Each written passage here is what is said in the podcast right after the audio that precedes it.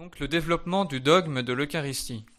Parce que c'est vrai, si on ouvre notre Bible, euh, on ne trouve pas euh, le mot transubstantiation, on ne trouve pas de réflexion théologique euh, poussée qui nous explique comment le Christ se rend présent sous l'apparence du pain et du vin, qu'est-ce qu'il faut penser d'une communion sacrilège, comment est-ce qu'on explique le fait que le Christ qui est un est tout de même présent dans chacune des hosties, et même si on coupe une hostie, chaque bout de l'hostie est quand même la présence du Christ tout entier, ben tout cela, euh, ce sont des réponses, ce sont des questions euh, importantes, mais si on ouvre notre Bible, on ne les trouve pas telles quelles euh, à l'intérieur.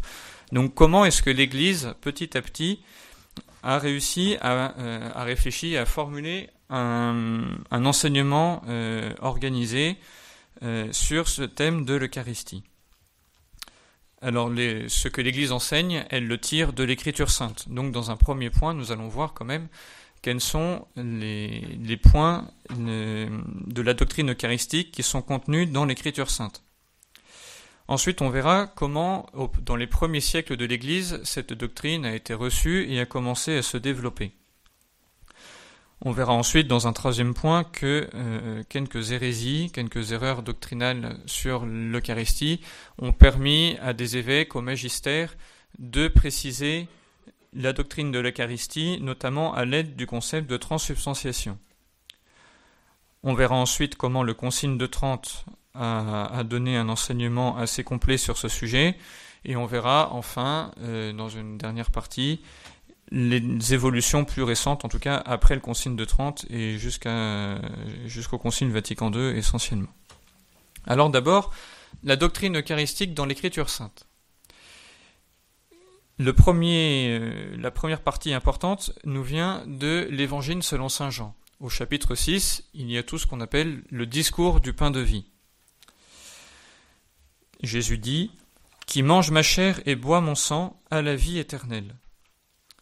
Alors certains pourraient dire, bon, euh, c'est un langage symbolique. Jésus dans l'évangile, il dit, euh, je suis le chemin, la vérité et la vie.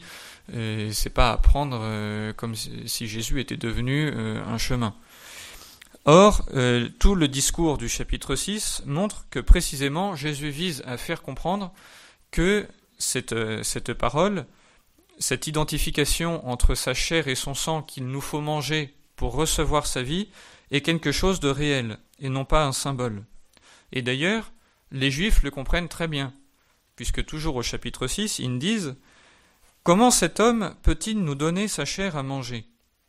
Donc ils ont bien compris ce que Jésus voulait dire et ils ont du mal à l'accepter.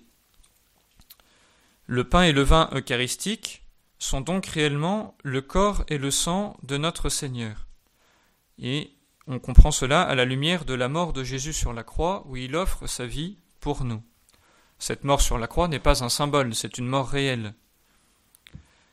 Et donc, de fait, comme on l'a dit au chapitre 6, les Juifs ne comprennent pas encore en plénitude les paroles de Jésus, et pourtant, ce qui nous est demandé devant ce mystère, c'est d'imiter les apôtres qui disent avec Saint Pierre, Seigneur, à qui irions-nous? Tu as les paroles de la vie éternelle.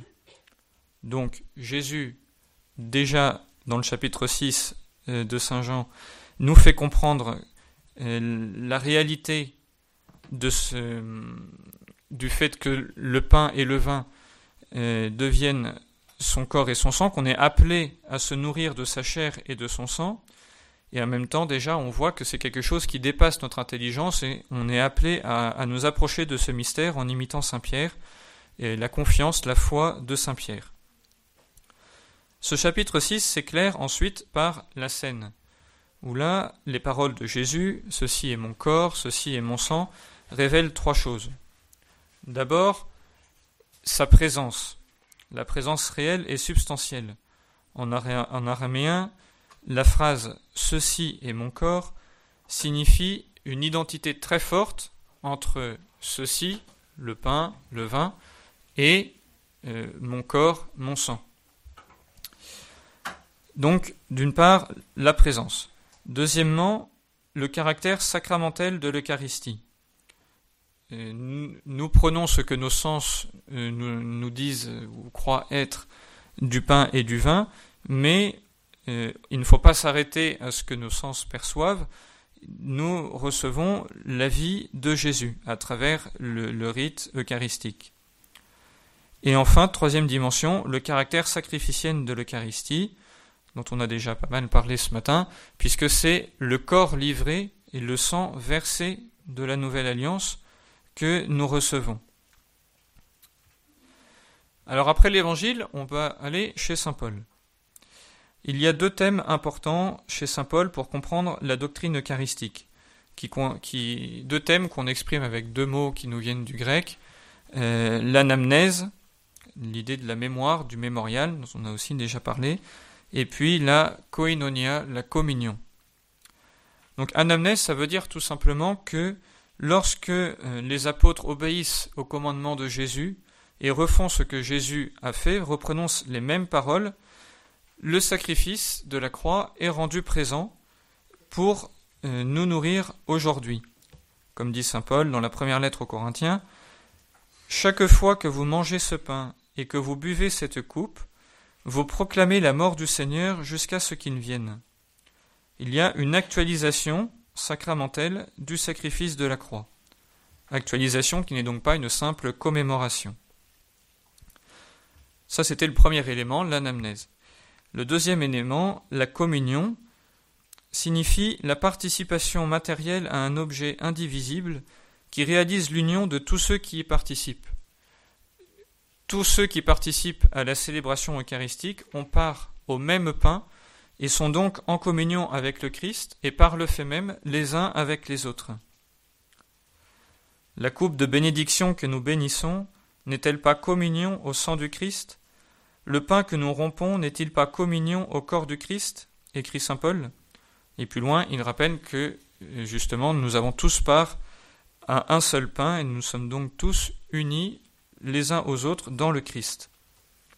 Et cette communion, c'est pas une communion simplement euh, spirituelle euh, qui se produit dans notre esprit, mais elle se base sur le fait que concrètement, matériellement, nous avons reçu le pain et le vin sur lesquels ont été prononcées les paroles euh, du Christ, ceci est mon corps, ceci est mon sang. Donc la communion que, que, nous vivons n'est pas une œuvre humaine, mais elle est fondamentalement l'œuvre de Dieu qui agit à travers ses ministres. Et donc ensuite, Saint Paul rappelle qu'on ne peut pas s'approcher n'importe comment du corps et du sang du Seigneur, celui qui aura mangé le pain ou bu la coupe du Seigneur d'une manière indigne devra répondre du corps et du sang du Christ. Donc ceci se comprend seulement si ce pain et ce vin que nous recevons, c'est le corps et le sang de Jésus. Donc dans le Nouveau Testament, on a déjà une doctrine eucharistique, la présence réelle, euh, le saint sacrifice, la communion. Mais, euh, alors on pourrait dire, mais on pourrait s'en contenter et puis adorer, euh, vivre du mystère. Mais notre foi a besoin de, de réfléchir sur ce qu'elle croit pour mieux la comprendre et donc pour mieux aimer et mieux vivre du contenu de notre foi. Plus on connaît, plus on aime et plus on aime, plus on cherche à connaître et mieux on peut vivre de, de notre foi.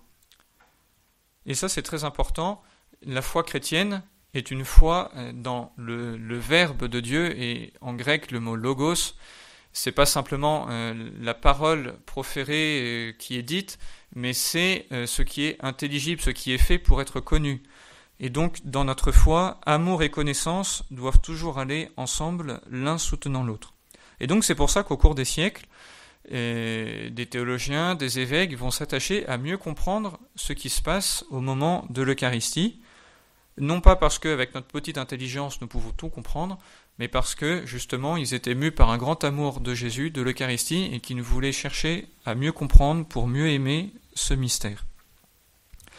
Donc deuxième partie, le dogme eucharistique dans les premiers siècles de l'Église. Euh, donc là, frère Henri-Marie nous, nous, donne différents textes euh, qui témoignent de cette foi eucharistique au cours euh, des premiers siècles de l'Église. On va en citer les plus importants. Donc on a d'abord un texte qui s'appelle la Didaché au premier siècle, où on peut lire Réunissez-vous le jour dominical du Seigneur, rompez le pain et rendez grâce après avoir d'abord confessé vos péchés pour que votre sacrifice soit pur. Donc on voit d'abord l'importance de la confession de son péché pour pouvoir s'approcher avec un cœur pur du saint sacrifice. Et ensuite, euh, l'expression rompre le pain qui rappelle ce qu'a fait Jésus.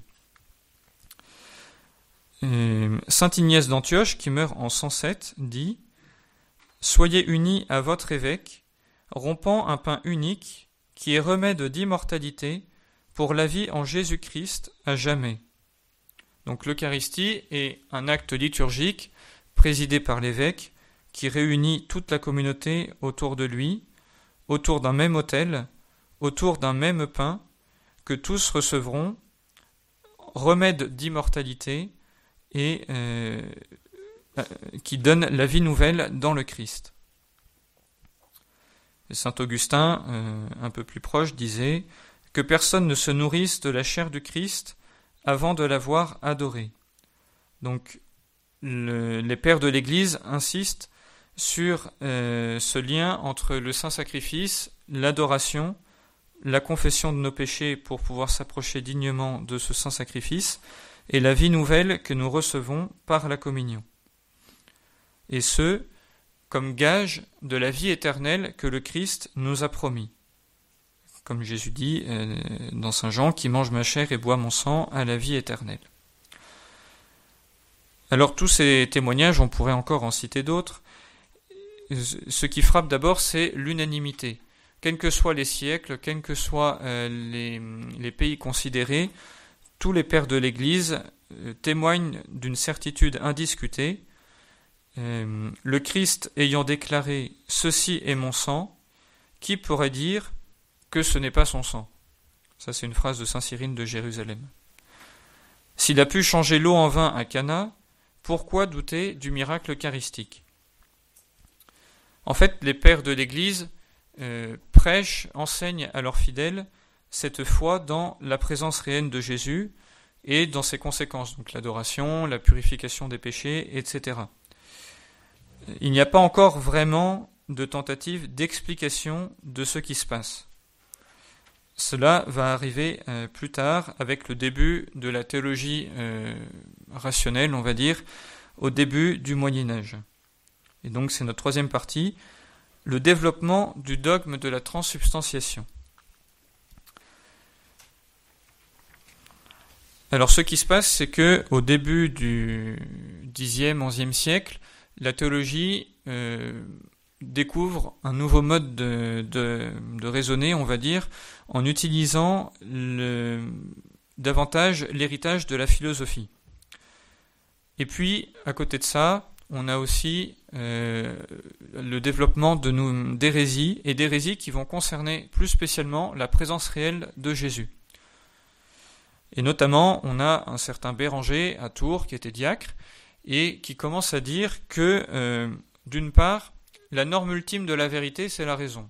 Donc si la raison ne comprend pas quelque chose, c'est que c'est faux. Donc c'est un rationalisme extrême. Si ma raison se trouve devant quelque chose qu'elle ne peut pas expliquer, par exemple un miracle, c'est que c'est faux.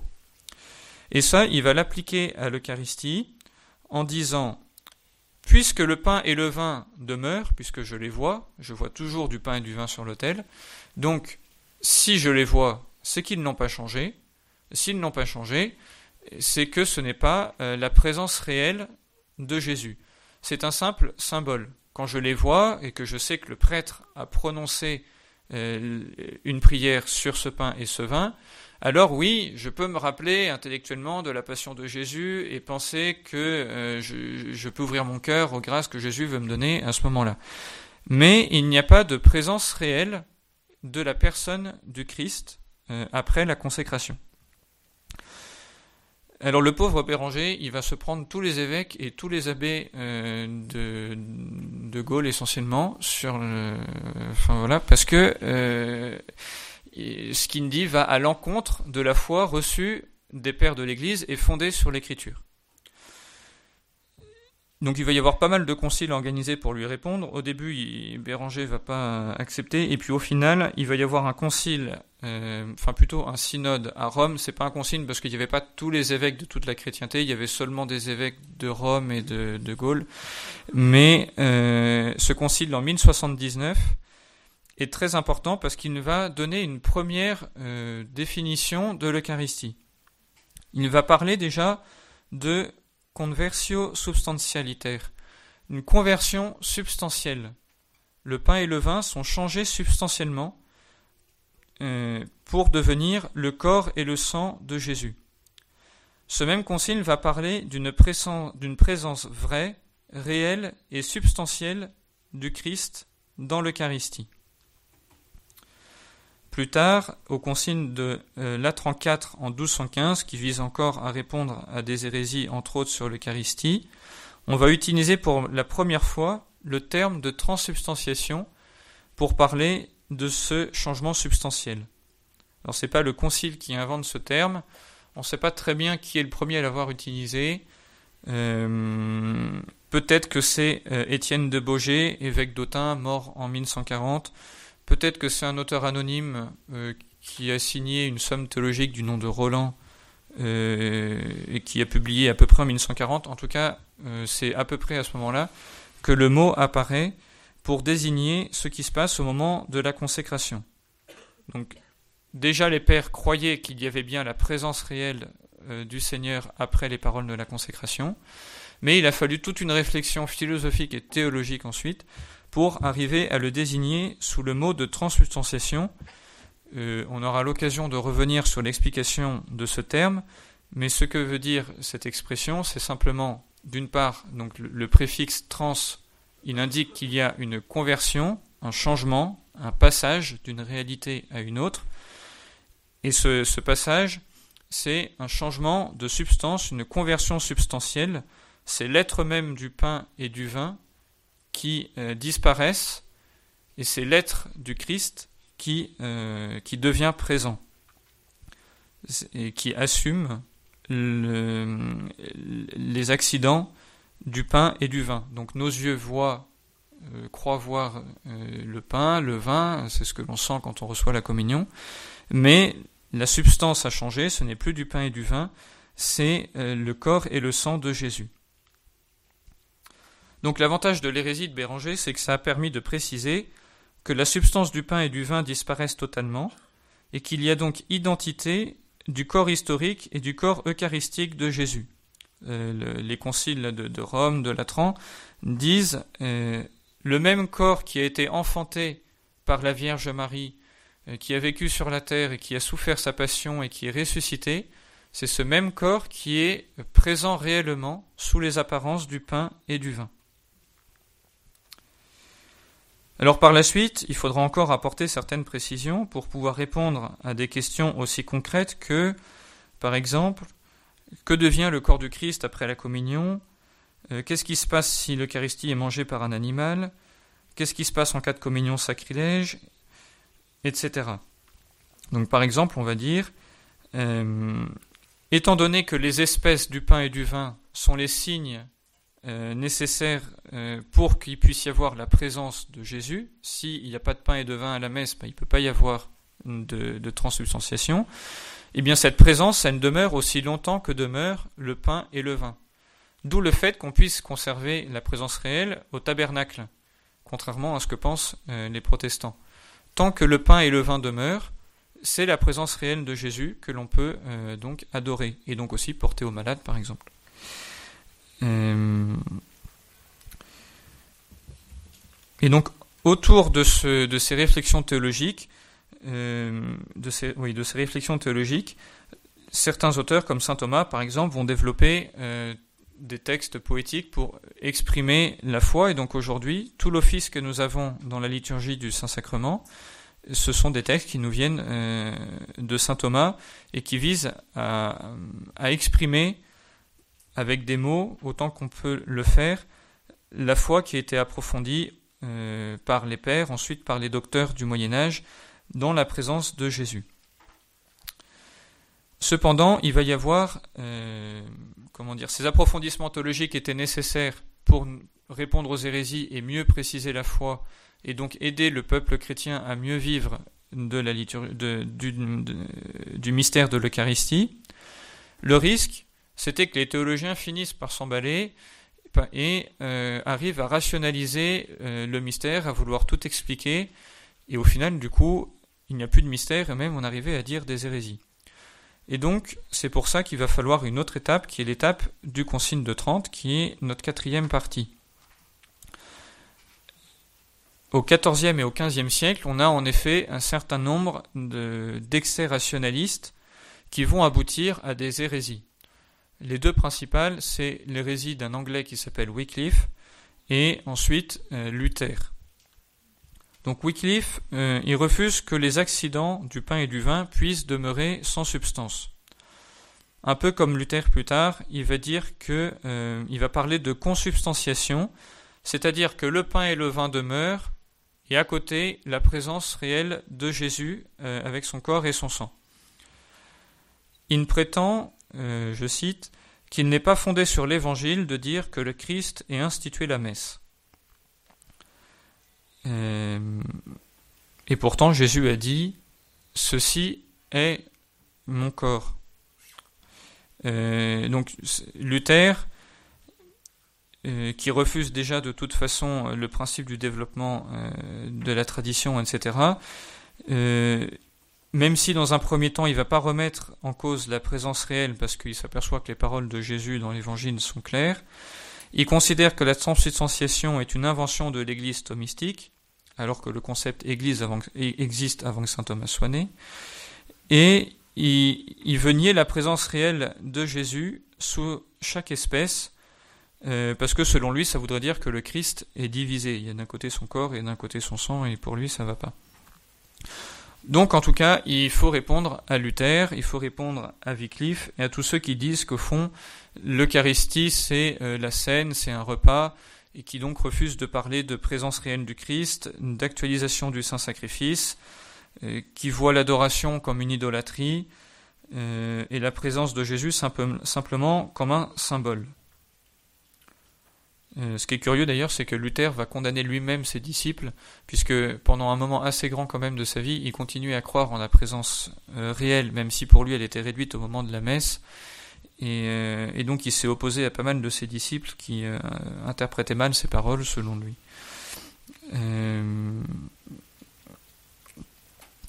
Donc le Concile de Trente va réfuter les erreurs protestantes en confirmant le dogme de la transubstantiation, en rappelant que la messe n'est pas un simple mémorial, mais un sacrifice proprement dit, qui actualise l'unique sacrifice de la croix et en applique aux hommes la valeur.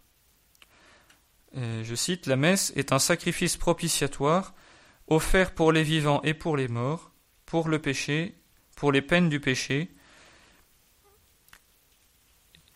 Et voilà, oui, fin de citation. et ce, en vertu des mérites infinis de notre Seigneur.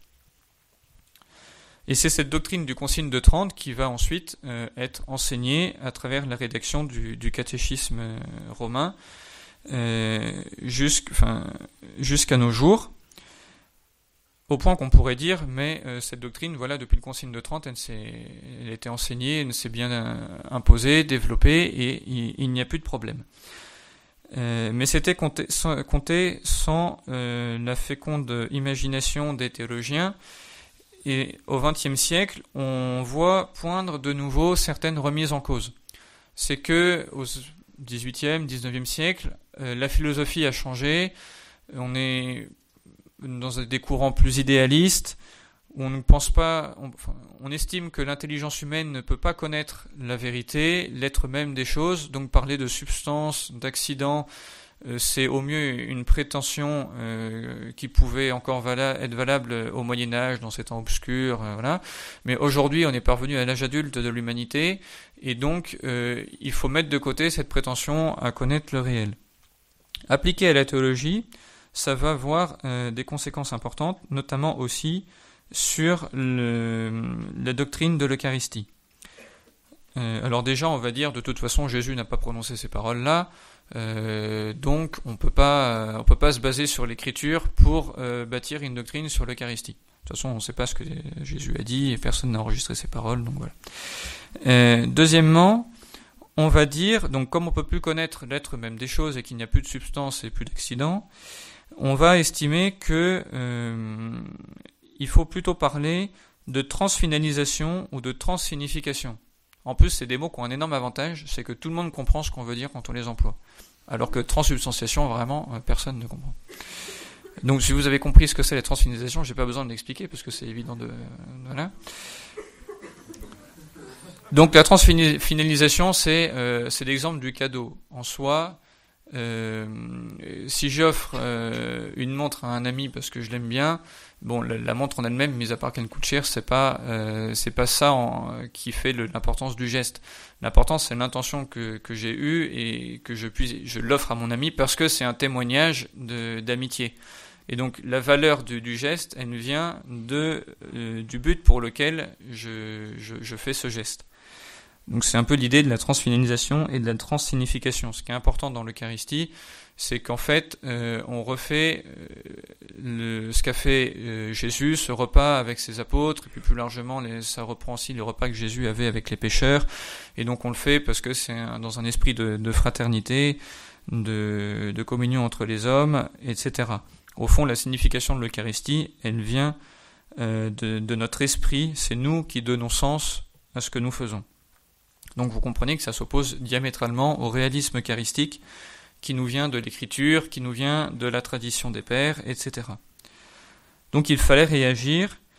Euh, donc il y a des choses dans le concile, mais euh, Frère Henri-Marie a voulu insister sur la réaction qu'a eue Paul VI sur ce point.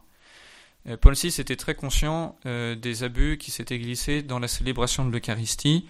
Et donc en 1965, euh, j'ai pas le mois, donc c'est, ça doit être, le concile n'est peut-être pas encore terminé ou il vient juste de se terminer. Il écrit un texte, Mysterium Fidei, qui rappelle la foi de l'Église dans l'Eucharistie. Et donc, dedans, il dit notamment que personne ne peut s'arroger le droit de changer le terme transubstantiation euh, qui a été assumé par le magistère. Et donc, dans ce texte, il développe les différents aspects de la doctrine de l'Eucharistie. Euh, c'est un texte très intéressant que, vous pouvez lire. Et puis plus tard, comme ça suffisait pas, il a, publié, il a écrit une profession de foi, un credo, euh, qu'il a lu solennellement au cours d'une messe du, le 29 juin 1968, dans lequel il rappelle notamment euh, la foi de l'Église sur l'Eucharistie. Il dit Nous croyons que la messe est le sacrifice du calvaire rendu sacramentellement présent sur nos autels. Nous croyons que, comme le pain et le vin consacrés par le Seigneur à la Sainte Seine ont été changés en son corps et en son sang qui allait être offert pour nous sur la croix, de même, le pain et le vin consacrés par le prêtre sont changés au corps et au sang du Christ glorieux siégeant au ciel. Et nous croyons que la mystérieuse présence du Seigneur, sous ce qui continue d'apparaître à nos sens de la même façon qu'auparavant, est une présence réelle et substantielle. Toute explication théologique cherchant quelque intelligence de ce mystère doit, pour être en accord avec la foi catholique, maintenir que, dans la réalité elle-même, indépendante de notre esprit, le pain et le vin ont cessé d'exister après la consécration. Alors on pourrait aussi parler des approfondissements de, Jean-Paul II, euh, des enseignements de Benoît XVI, pas seulement les enseignements écrits, mais aussi euh, les gestes, la manière dont ils ont célébré la messe. Euh, on sait que Jean-Paul II tenait à se mettre à genoux pendant la procession de la fête Dieu, même si il était très malade et que physiquement il ne le pouvait pas. on pense à la manière dont Benoît XVI célébrait la messe, voulait que la liturgie soit digne. Euh, il a restauré la, communion. Il a voulu que dans les messes qu'il présidait, euh, il donne la communion à genoux euh, à des personnes qui étaient à genoux et, sur la langue. Donc il y a dans le topo, on a présenté l'évolution dogmatique. Et il y a aussi ce témoignage qui nous vient de, de ces gestes d'adoration qu'on peut voir au cours de l'histoire et qui nous témoignent de la foi inchangée et permanente de l'Église dans la présence réelle et substantielle de Jésus dans l'Eucharistie. Donc voilà pour ce petit aperçu du développement euh, du dogme. On aura l'occasion encore d'approfondir certaines dimensions au cours du reste du week-end.